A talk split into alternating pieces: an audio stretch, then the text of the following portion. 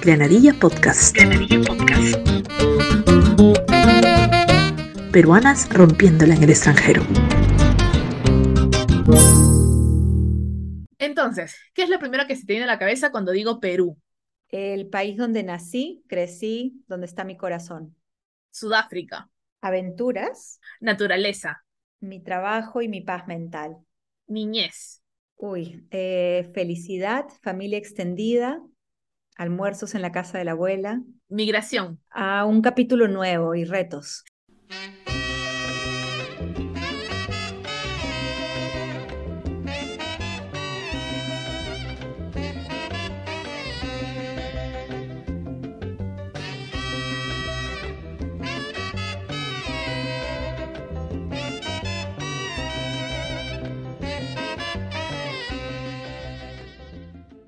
Se graduó de antropóloga en el 2009 y siempre estuvo fascinada por la naturaleza y la cultura peruana. Vivió entre Cusco y Puno por su tesis y trabajo entre el 2009 y 2011.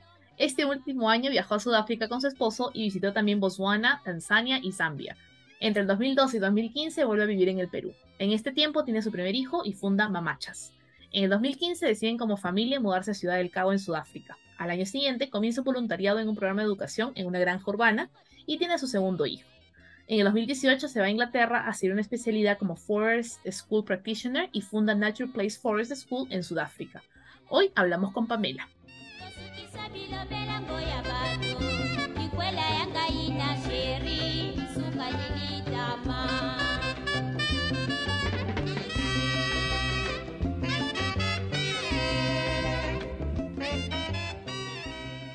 Hola Pamela, bienvenida a Granadilla Podcast, ¿cómo estás? Hola Ana, muchísimas gracias por invitarme. Estoy muy bien. ¿Cómo estás tú? Bien, bien, gracias por estar aquí en Granadilla Podcast. Y bueno, quisiera comenzar hablando un poco de tu carrera como antropóloga, ¿no es cierto? Tu amor por la naturaleza, por la cultura peruana, cómo se forma esto, cómo lo has ido manejando a través de los años. Ah, creo que siempre tuve un interés muy grande por las personas, por su cultura, las diferencias, por explorar un poquito más allá de lo que tenemos alrededor, ¿no? Por no quedarte solamente con lo, con, lo que está al, lado tuyo. Entender culturas, formas de expresarnos, em, sí, experiencias culturales, expresiones culturales en realidad. Y siempre me encantó viajar y creo que lo que formó mucho este interés es que desde chica mis papás, mi mamá y mi papá nos incentivaban mucho a viajar, eh, especialmente a la sierra. Nos íbamos a Cajamarca, Huaraz, Huancayo, Arequipa y siempre en carro. Entonces, me parece que mm, recuerdo, recuerdo esos viajes como, eh, como experiencias así como que te cambiaban, ¿no? Y regresabas de vuelta y habías visto y explorado una ciudad nueva eh, o un pueblito nuevo con muchas personas diferentes y me interesaba mucho entender esas otras formas. Y un día nos fuimos hasta Chile manejando, me acuerdo, cuando éramos mm. chicos. Y sí, esas montañas, esos paisajes y esas eh, experiencias creo que me marcaron. Y ahí va la naturaleza, y va, creo que ahí van las dos pasiones, ¿no? Un, un poco la parte cultural y un poco la parte de la naturaleza. Excelente bueno, ya llevas siete años viviendo en Sudáfrica, estás casada con un sudafricano, ¿no es cierto? Entonces has tenido como que toda esa experiencia cultural. Eh, Y ya con siete años uno como que ya puede hacer definitivamente una comparación, ¿no? Y poner en la mesa, eso es lo que de pronto por ahí hay algunas similitudes entre la cultura sudafricana y la cultura peruana, y definitivamente hay diferencias también. Entonces me gustaría que nos cuentes un poquito de eso. A ver, Sí, pregunta difícil, ¿no? Porque, pero, pero claro, hay que, si lo vas como que desmembrando, hay un montón de cosas. Por ejemplo, yo pensa, hubiera pensado que hay más diferencias que similitudes, pero en realidad es todo lo contrario, hay hmm. muchas similitudes. Y voy a hablar más de, de Lima y la ciudad del Cabo, porque en realidad no, son ambos son em, ambos países tienen como que muchas diversidades. No podemos hablar de Lima y compararlo con Perú. Entonces voy a hablar de Lima y, Ciudad de Cabo, que son los que más eh, conozco y en donde yo he estado más tiempo. Y bueno, creo, a ver, por ejemplo, el hecho de que ambos son países colonia y que tenemos muchas, muchas culturas, mucha diversidad cultural, nos hace similares, ¿no? Ambos, o sea, tanto Sudáfrica como Perú, somos multiculturales y así como un día, como Arguedas decía, de todas las sangres, lo mismo pasa en Sudáfrica. Hay, mil, hay 11 lenguas oficiales en Sudáfrica, a diferencia de en Perú, que solo tenemos tres, me parece, eh, Aymara, Quechua y, castellano. En, en, Sudáfrica hay 11 lenguas. Entonces imagínate esa diversidad, ¿no? Y cada uno viene con su comida, con su música. Entonces es, es riquísimo ese, ese, ese, lado cultural en Sudáfrica. Ambos son también culturas que, que no la tienen fácil, ¿no? O sea, el, día, no, el día a día es difícil pero eso genera, yo creo, una resiliencia en, la, en las personas y a la vez una alegría. Disfrutas el día, no sabes qué va a pasar mañana. La gente vive en el día y mucha alegría, ¿no? Son culturas alegres al, fin y al cabo, ¿no? Son culturas donde nos hablamos en la calle. O sea, tú te encuentras con alguien en la calle que no conoces y puedes hablar. En otros países, creo yo, no sé, no, no ocurre esto, ¿no? Que hablas con el desconocido en la cola, haciendo una cola para, no sé, qué sé yo, en el banco y, te ríes. Entonces, eso, eso es muy bonito. A mí me gusta mucho esa alegría. Y creo que, que sí, nos marca mucho. Después el, el, tema de la comida, también la música, a pesar de que la música y la comida puede ser muy diferente, pero la importancia que le damos como cultura es, es, la misma, es muy fuerte, ¿no? Nos rige, todo gira en torno a la comida, este, no hay un evento social sin música. Eh, Sí, va por ahí. Esas son muchas de las, de las similitudes que le encuentro. ¿Y hay diferencias? ¿Qué diferencias has encontrado? A ver, diferencias. Una de las diferencias creo que resaltan más es el tema, es chistoso este tema porque es el tema del manejo, ¿no? O sea, de la cultura del manejo. En, en, aquí es muy ordenado, muy organizado. Eh, la gente sabe lo que se debe hacer y lo que no se debe hacer y nadie se le ocurre no, no hacer lo que, eh, lo que se debe hacer. O sea, nadie se le, ocurre, romper la regla. Entonces, si tú manejas eh, como que a la defensiva, como se maneja un poco en, en Perú en general o en Lima, te van a chocar, porque nadie está esperando que nadie adelante o que le metas el carro, que el que esté en el carril izquierdo doble, doble por la derecha, ¿me entiendes? Esas cosas no pasan. Sí, claro. Y en Lima, si tú al contrario, si tú no tienes una posición súper em, de que estás este, al tanto de todo, ¿no? Y muy consciente de que te pueden meter el carro, te van a chocar también, porque tienes que estar alerta. Acá no, entonces acá la gente maneja tranquilo, despacio, eh, hay mucha montaña, entonces el manejo es muy con mucha vista, o sea, mucho paisaje alrededor pero, pero es tranquilo, nadie está apurado, nadie te mete el carro, entonces eso también yo sí lo disfruto. ¿ah? Cuando vuelvo a, a, Perú, a Lima, a veces me cuesta un poquito, eh, es como que, ah, otra vez, sí, pues así es, ¿no? Obviamente, pero sería, sería algo, un aspecto a, increíble a, mejorar la cultura del, del manejo, sí. Ah, estoy totalmente de acuerdo con, con Pamela. Hace unos episodios atrás hablábamos entre Bolivia con Perú, ¿no? Y en Bolivia también manejan tranquilo, respetan, ¿no? Mientras que en Perú, pues es mete el carro, ¿no? Y el, ahí sobrevive, el sobrevive el más vivo, el más atento. Yo tuve que venir hasta Israel para sacar mi, mi, brevete porque en Perú yo no tenía, tengo miedo de manejar en Perú porque siento que me van a llevar el carro de encuentro, voy a terminar dando vueltas campana por algún lado. Y acá en Israel la gente se queja de la gente que maneja en Israel y le digo, vayan a manejar a Lima un día nomás para que vean que acá manejan pero como santos y como y le pongo velitas, llevo a todos los que manejan acá y la gente se queja de los que manejan acá y le digo, anda, te, te invito a que vayas a Sudamérica, no ni siquiera a Perú, a Sudamérica, ¿no es cierto? Por un par de días y veas cómo es el manejo allá. Así que qué bueno que en Sudáfrica también sepan manejar, entonces, porque nos iremos a Sudáfrica después. Sí. Y bueno, siguiendo en el tiempo un poquito, quería que me cuentes un, acerca de tu proyecto de Mamachas. Sí, Mamachas fue un proyecto que nació en el 2012 más o menos, que venía de una de un interés eh, por las plantas, por, por volver un poquito más verde Lima, en particular Lima, porque yo estaba viviendo en ese momento en Lima. y, claro, el espacio es reducido, ¿no? Creo que es difícil acceder a un espacio amplio en, en, Lima o tener una casa, la mayoría vivimos en departamentos pequeños. Y entonces eh, hace falta el verde, porque nos hemos olvidado, para mí, el, el, como yo entiendo, el la vida tiene también naturaleza, somos naturaleza. Entonces vivir, claro, vivimos en ciudades grandes, congestionadas, pero, pero todavía se puede meter el factor naturaleza ahí. Pero bueno, entonces un poco Mamachas iba por ahí, iba a volver una ciudad o, recuperar el verde, meterlo a la casa y así vivamos en espacios pequeños.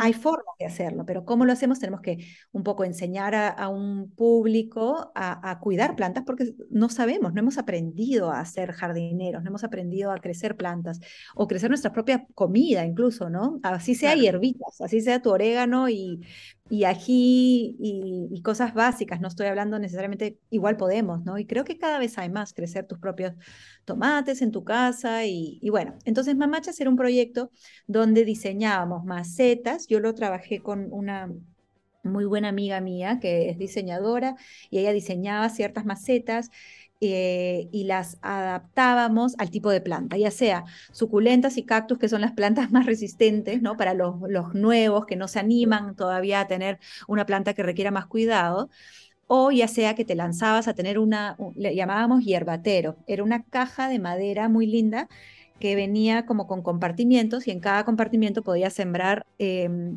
nosotros te lo entregábamos con todo sembrado y con instrucciones de cuidado de hierbas. Entonces venían, tú escogías las hierbas que más usabas en tu casa y podías, em, claro, además era eh, era empezar una relación con las plantas en realidad. O sea, el concepto de, de, fondo era no le tengas miedo a las plantas en cualquier lugar, buscamos un poquito de ventana, un poquito de luz y podemos crecer plantas. Y eso, eso fue Mamachas por unos años en, en Perú. Qué interesante. Bueno, todas mis relaciones con las plantas han sido relaciones fallidas. Eh, hoy yo tengo, y puedes ver acá que tengo, mire, tengo esa planta acá al costado. Eh, los, que escuchan el episodio no lo pueden ver, pero tengo esta que se llama, creo que algo de. No me acuerdo cómo se llama. Mi, mi suegra me la regaló. Tengo una planta acá atrás, pero todas estas plantas son de mi esposo porque le encantan las plantas, entonces él las compra y yo las adopto para, les doy ese refugio en mi, oficina, pero él es el encargado de que se mantengan con vida. Sí, se linda. Sí, sí, y es enorme, está desde la otra pared, o sea, tiene sus 4 o 5 metros de largo ya y sigue creciendo, entonces seguimos alargándola, alargándola. Pero es mi esposo, yo no tengo paciencia, a mí se me muere, hasta la suculenta se me muere a mí. Entonces tengo un, tengo un cactus en mi oficina en el trabajo que toda la vida me olvido de darle agua y a cada dos, tres semanas digo, uy, verdad, la plantita y tengo que llevarla al cañito a darle agüita porque se me, olvido. Entonces, todas las, plantas que hay en mi casa son de mi esposo, él las mantiene con vida. Y lo que mencionabas, ¿no? Eso, por ejemplo, en el balcón nosotros tenemos este orégano, tenemos este, fresas, estamos haciendo crecer fresitas en nuestro balcón, que no ocupan mucho espacio. Y sí, obviamente no estamos haciendo fresas como para hacer jugo de fresas para toda la familia, pero de todas maneras, ¿no? El ver tu producto que nace, tu, tu, tu, frutita que está ahí, que la puedes consumir directo en tu balcón, es otra experiencia que ir a la tienda y comprar tu, tu fresa, pues, ¿no? Entonces, los que nos escuchan, cuéntenos a ver si por ahí alguien tiene su propio, sus maceteritos en casa y si siguen vivas sus plantitas.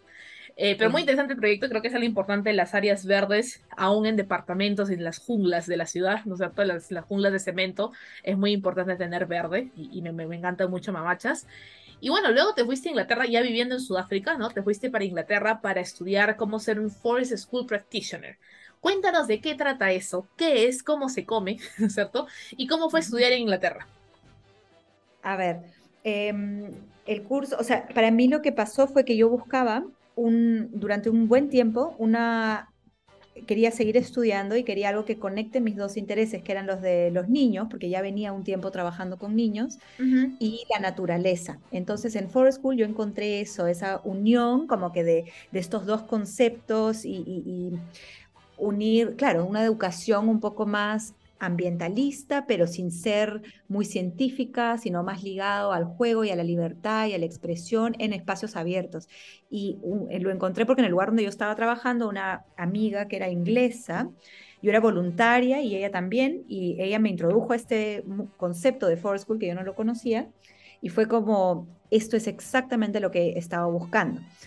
Y bueno, después de un tiempo lo logré, me pude ir, y, pero me fui, sí, era un curso que está estructurado para que alguien vaya, se entrene una semana, regresas o te quedas si vives ahí, pero en mi caso regresé a Sudáfrica y durante un año me entrené a la distancia y haciendo acá unos, llevando acá unos grupos aquí de, de Forest School. Y luego regresé después de un año para hacer em, una semana de pruebas, ¿no? Digamos que para cerrar el, el año.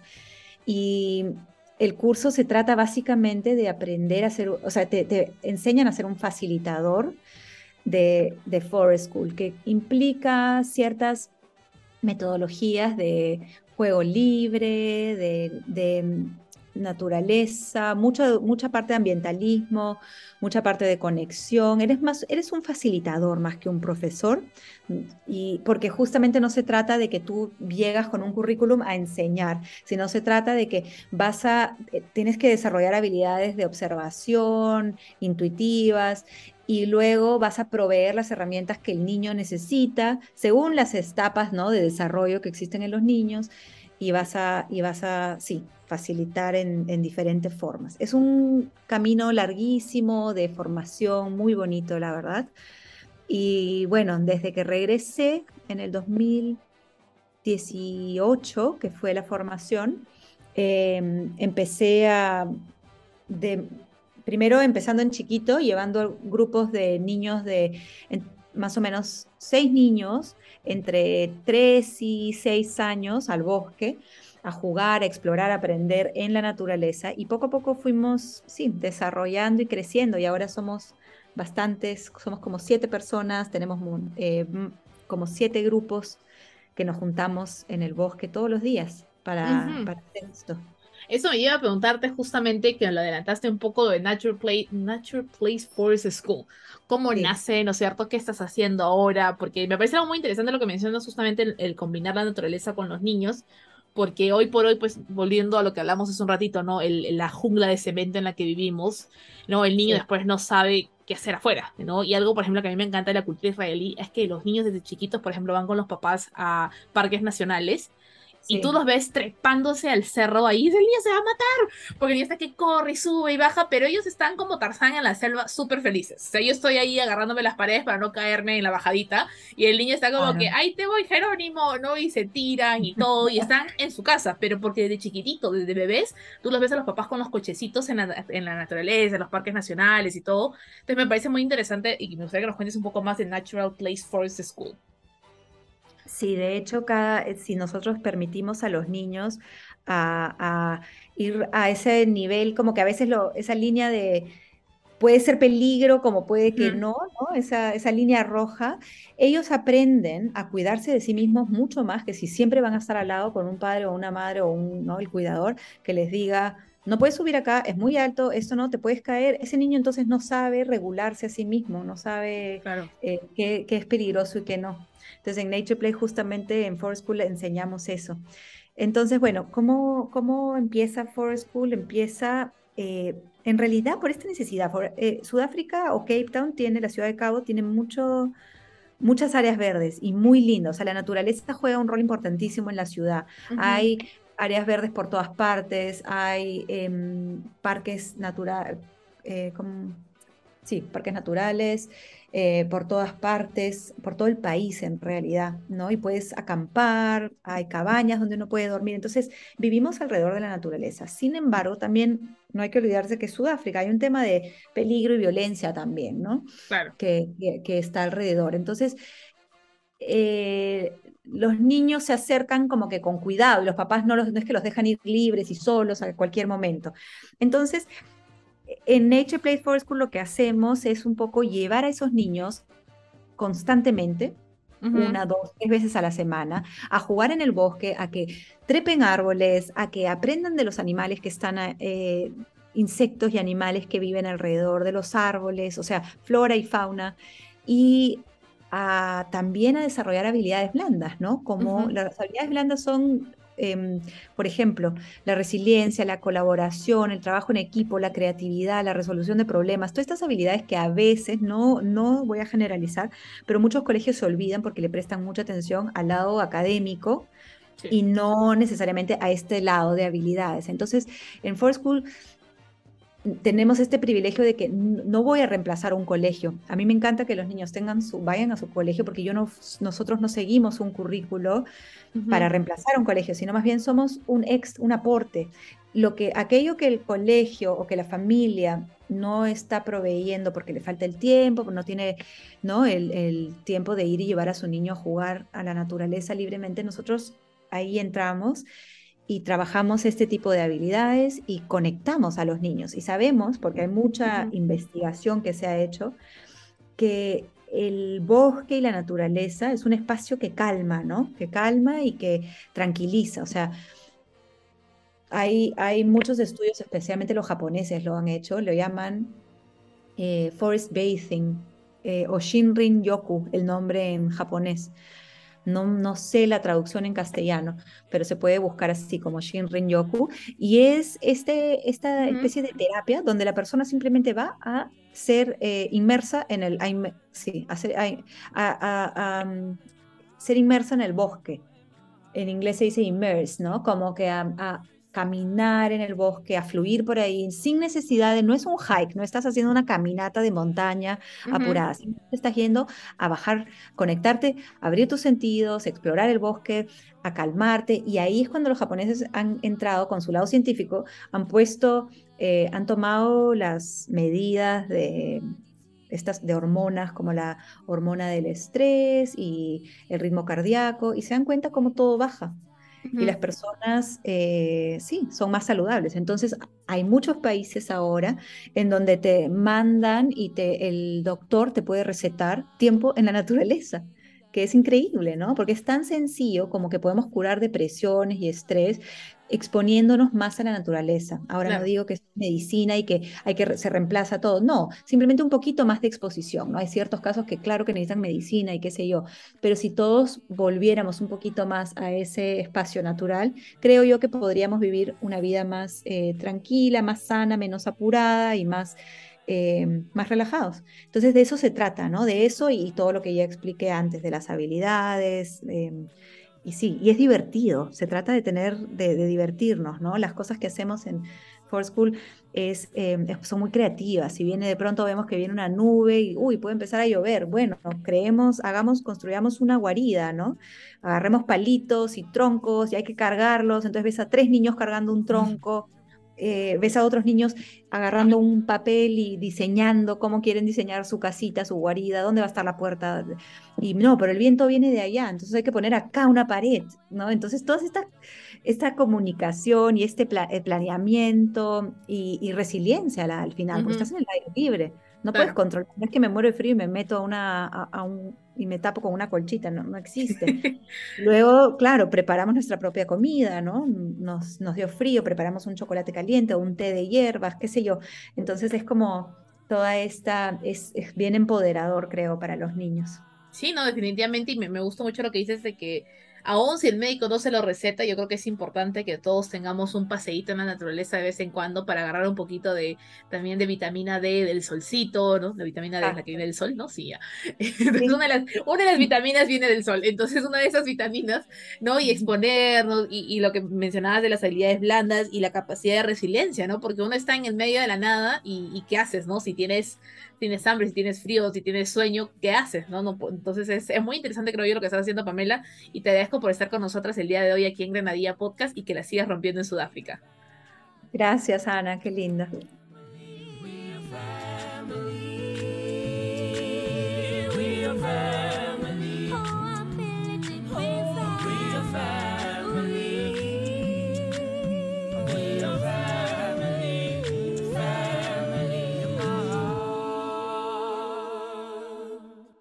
Pamela ha creado este hermoso espacio para que los niños conecten entre sí y con la naturaleza. ¿Cuál es tu recuerdo favorito del colegio? Cuéntame en los comentarios. Granadilla Podcast. Granadilla Podcast. Peruanas rompiéndola en el extranjero.